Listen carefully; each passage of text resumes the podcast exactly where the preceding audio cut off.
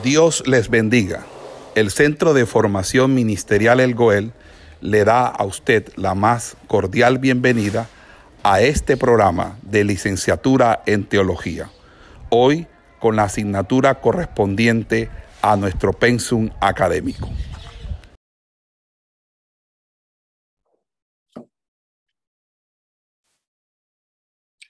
Otra gran falla es que, es que no, no damos a la obra del Señor eh, toda la energía y la devoción que se merece.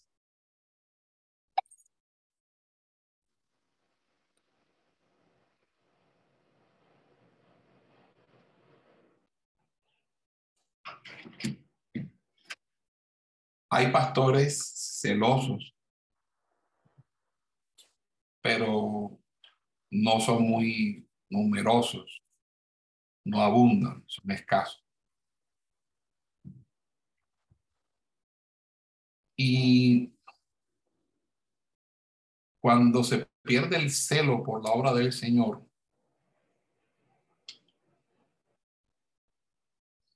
nos volvemos conformistas y laxos lo que hacemos y en lo que vemos hacer en la, a, las, a los miembros de nuestra congregación. Es por eso que la necesidad de humillarnos nos lleve a la necesidad de confesar nuestros pecados, los pecados del pueblo y nuestros pecados personales. Hoy eh, quisiera decirles que uno de los pecados que deberíamos confesar nosotros es la negligencia. Y un ejemplo de la negligencia muy palpable es la negligencia en nuestros estudios.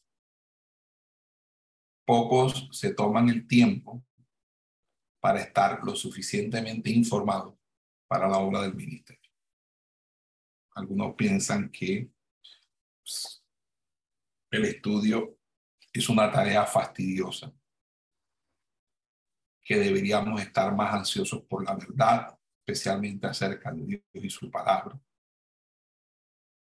Pero si nosotros fuéramos conscientes de nuestra ignorancia y la, grandeza de nuestras responsabilidades, lo que deberíamos hacer es buscar más conocimiento. Porque nuestro trabajo como pastores, como ministros, evangelistas, maestros, exige que estemos bien informados respecto a muchos asuntos.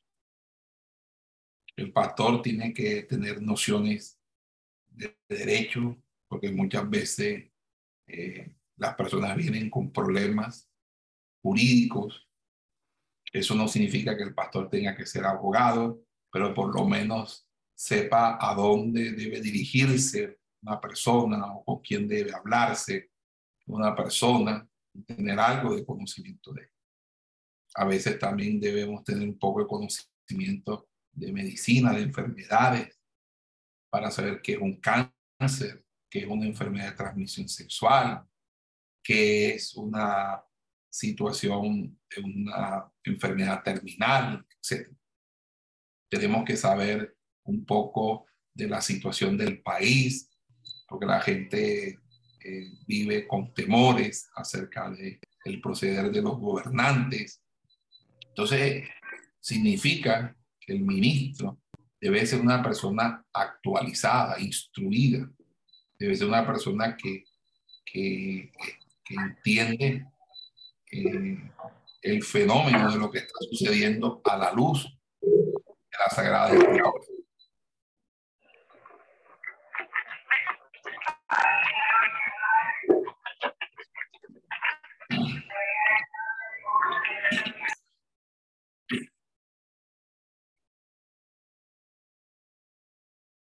Entonces,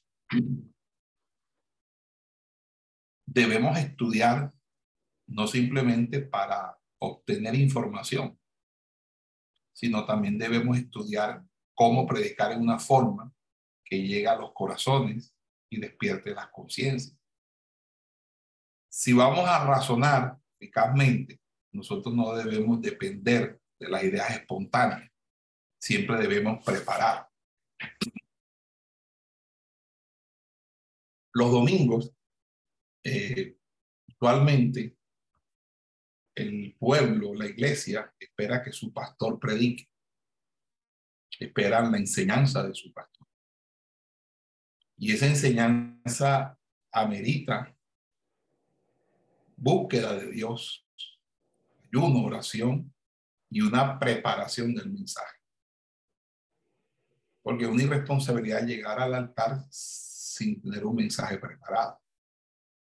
Eso no significa que en algún momento a usted le toque improvisar por las circunstancias, pero el pueblo necesita que su pastor, que, su, que sus ministros preparen los mensajes, los estudios que van a, a llevar a la iglesia. Nosotros no, no llegamos a ser sabios, eh, si no es porque rigurosamente nos sometemos a una disciplina de estudio y con la experiencia vamos alcanzando reputación. Por eso debemos dejar de ser negligentes en preparar los estudios, en preparar los temas.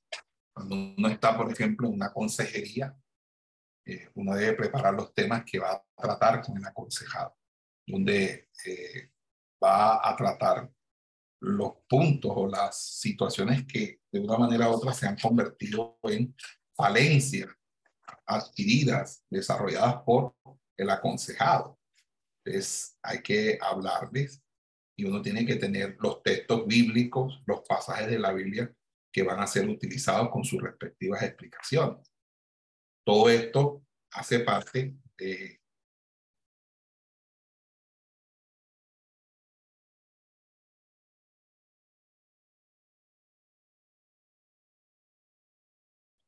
todo esto hace parte de, de la de la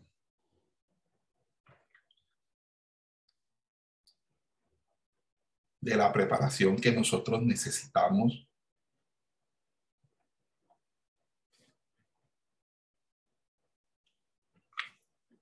desarrollar y que si nosotros no lo desarrollamos, pues se va a ver reflejado en, una, en, un, pueblo que no crece eh, con, con, una sólida formación bíblica. Y eso va a traer eh, situaciones que se pudieron haber eh, despejado o se hubieran podido haber evitado si al pueblo se destruye correctamente. El pueblo se destruye por falta de conocimiento. Lo segundo es que si estuviéramos dedicados verdaderamente a, la obra del Señor, le dedicaríamos más esfuerzo y entusiasmo. Muy pocos eh, predican acerca del cielo y el infierno como si ellos realmente creyesen en su existencia. Muchas veces los sermones son completamente eh, descontextualizados, son muchas veces eh, aburridos, no inspiran a las personas, no motivan a las personas, no llegan a las personas. Y eso, eso hace que eh, que muchas personas desechen por considerar pura palabrería. Hay algunos que predican con una gran demencia, pero todo lo que dicen es, es, es irrelevante. Por esa razón, es una tragedia cuando la, cuando la buena enseñanza es desperdiciada por la falta de aplicación práctica porque simplemente no nos persuadimos.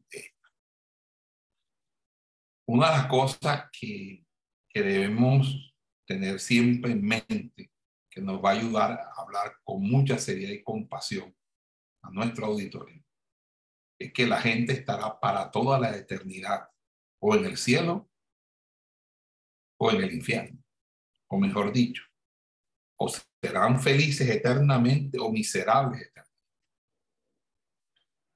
Nosotros eh, no podemos pretender convertir el altar del Señor en una plataforma de, para estar bromeando, contando historias, chistes, porque nosotros cuando estamos en el altar del Señor a llevar a cabo el mensaje del Señor, pues lo correcto es que nosotros llevemos un mensaje conforme al Espíritu Santo.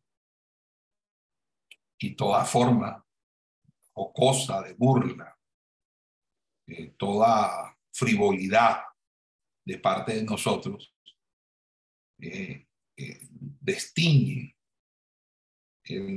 la seriedad de la doctrina cristiana. Nosotros tampoco podemos hablar de Dios, de la salvación, en una forma fría, una forma eh, inanimada. Nosotros también tenemos que entender que los no creyentes deben ser despertados. Y es, un, y es, y es improbable que un predicador medio dormilón sea el medio para despertarlos. Eh, eso no significa que usted siempre tiene que predicar a todo volumen, pero usted siempre debería hablar con seriedad. Cuando el tema lo amerite, predique con toda la pasión e intensidad de que usted sea capaz. Es el Espíritu Santo quien trae los pecadores a Cristo. Pero Él va a usarlo usted, usa medios y estos medios incluyen no solo lo que decimos, sino también cómo lo decimos. Y muchas veces, y sobre todo en estos tiempos, a veces no es tan importante lo que decimos como la manera o la forma en cómo lo decimos. Entonces, eh, hay que estar muy pendiente en la pronunciación y en la entonación de la porque un mensaje puede traer o, traer edificación, porque ese fue el propósito con que la persona adquirió su compromiso. Pero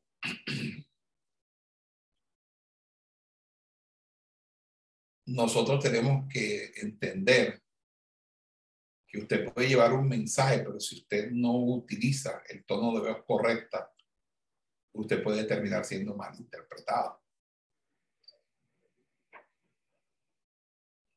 El mensaje, la predicación, debe ser ferviente, poderosa, convincente. Nosotros deberíamos evitar el teatro, la actuación, el fingimiento en la predicación. Deberíamos hablar como si nos estuviéramos dirigiendo directamente a cada persona de manera individual. Si nosotros no, no con contactamos, no conectamos con las personas, la predicación no va a tener impacto, porque la predicación implica un contacto directo entre nuestras almas, nuestras mentes, emociones y voluntades se involucran en la predicación que es de la verdad y el amor de Cristo. Si usted no tiene la firme convicción de que las personas necesitan ser salvas y el trabajo suyo consiste en ayudar a que esas personas sean salvas, pues obviamente no hay un compromiso. Y es lo que hoy vemos en la iglesia. Las iglesias no crecen no porque los pastores sean malos, porque eh, siempre la culpa la, la, sobrelleva el de mayor jerarquía. No. Lo que pasa es que hay una esterilidad consolidada en la Grey debido a que las personas no ganan almas y se hacen de la vista gorda porque se han acostumbrado a estar en esa zona de confort, que es la mera responsabilidad de la asistencia a culto y, las y las otras que se desprenden de la membresía activa. Pero del resto de las cosas no hay como el, más mínimo eh, interés. Y es ahí donde nosotros necesitamos eh, entender que las verdades más grandes no van a afectar a la gente si nosotros no entregamos esa verdad de una manera tal que sea convincente, que sea eh, brillante, que sea vital. Usted puede tener un buen sermón, pero si usted no tiene luz, no tiene vitalidad en ese sermón, ese sermón es como un cadáver bien vestido. O sea, está bien vestido, pero está muerto. Nosotros necesitamos eh, dedicarnos al Evangelio y de dedicarnos a la predicación. Dedicarse a la predicación implica horas de estudio, horas de lectura bíblica, horas de oración, para poder organizar nuestros mensajes que vamos a exponer. La otra evidencia de nuestra falta de compromiso con Cristo es la mundanalidad entre nosotros. Hay ministros que fácilmente cambian para conformarse a sus intereses mundanos.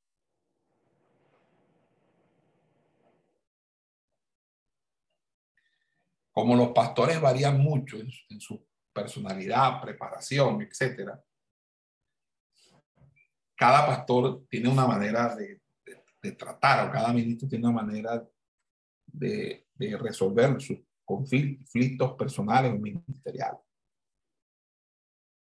Pero para muchos es más fácil adecuarse y ajustarse a los requerimientos del mundo que mantenerse en la, en, en la firme convicción de que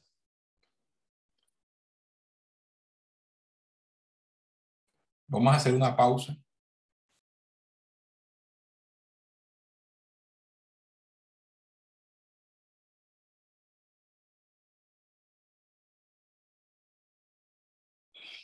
Entonces hay ministros que cambian para conformarse a sus intereses mundanos. Y eso hace que no defiendan sus criterios. Eh, no defiendan sus convicciones, sus principios, sino que se van eh, ajustando y ahora son petristas, antes eran duquistas.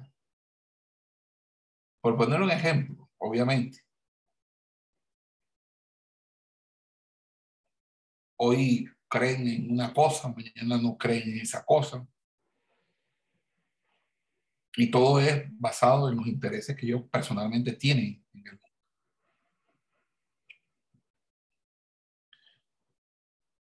Cuando también hay un excesivo involucramiento en los asuntos de esta vida. Algunos parecen muy tener muy poco deseo de ser librados de sus quehaceres mundanos, con el fin de tener más tiempo para la obra del ministerio.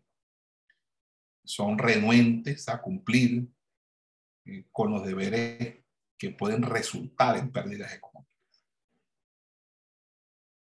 Entonces, algunos no están dispuestos a ejercer la disciplina en la iglesia porque eso puede resultar en una disminución de, la, de los diezmos y las ofrendas. Entonces, ¿cómo podemos advertir a otros acerca del peligro de la codicia? Recuerden que Simón el mago pecó al ofrecer dinero por el don de Dios. Entonces, ¿cuán más pecaminoso ha de ser traicionar nuestro ministerio a causa del dinero? Y es por esa razón que nuestra eh, nuestro excesivo involucrarse en los asuntos de la vida nos lleva a ausentarnos de una vida aplomada de oración. Eh, nosotros también tenemos que entender eh, que cuando uno no es generoso, otro punto, no es generoso para con la obra de Dios, sino que uno es tacaño.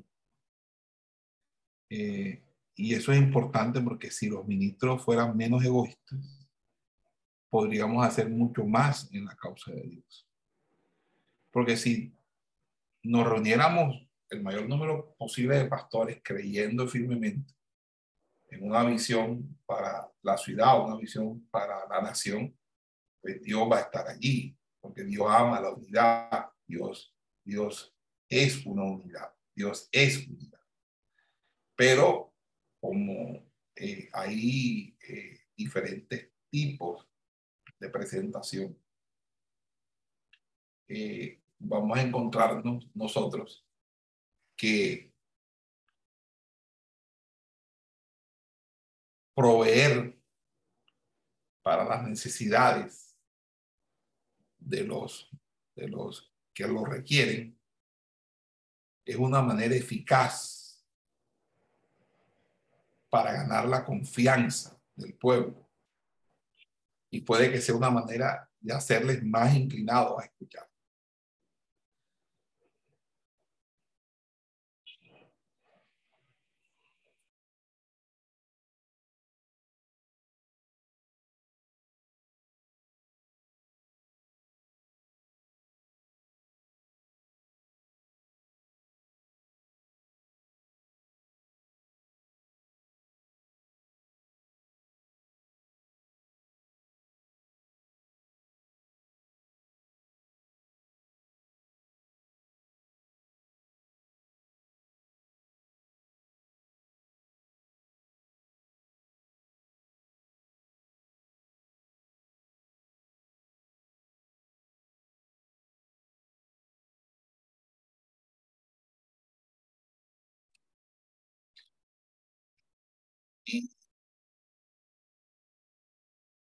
Si nosotros no somos egoístas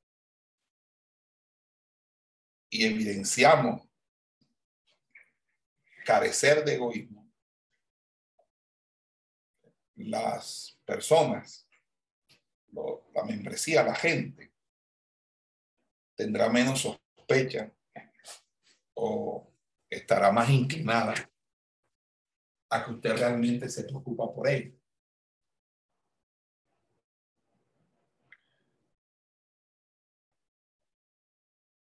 Muchas veces hay ministros que están más preocupados por su familia que por la misma iglesia. Y cuando eso sucede, la iglesia se resiente se resiente porque entiende que eh, a la larga todo va a quedar en, familia, entre familia. Y a veces eh, generan una verdadera dinastía donde pues aún la misma familia tiene como una cierta inmunidad y ellos pueden hacer y deshacer hasta para vender, pero son intocables. Cuando las personas observan que la familia pastoral no se toca, eh, algunos pues que la acepten, pero otros no. Y entonces van a, resentir, van a murmurar y van a señalar de injusta toda la situación. Uno no da lo que no tiene, pero todo lo que tenemos tiene que ser dedicado a Cristo. Y nunca debemos subestimarnos de todo lo bueno que nosotros podemos hacer para la obra del Señor. Nosotros debemos vencer los prejuicios, debemos vencer eh, nuestros temores.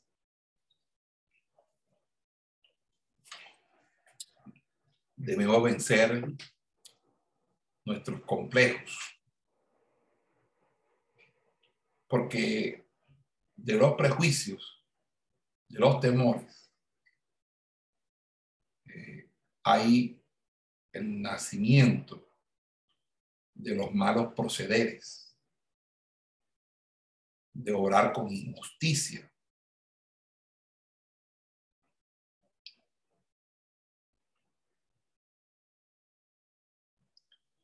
Entonces, el pastor tiene, o el ministro tiene la obligación. Amén. Hermanos, eh, voy a suspender la clase en el día de hoy eh, por motivos de salud. Y mm, voy a, pedirle a la hermana Darly que, que dejemos la clase hasta ahí, porque en estos momentos no me siento bien. Y este, les pido que hagan una oración en este momento por, por mí y me voy a retirar de la clase. Esperamos que este estudio haya sido de bendición para su vida y ministerio. A Dios sea la gloria. Este es el Ministerio El Goel, vidas transformadas para cumplir el propósito de Dios.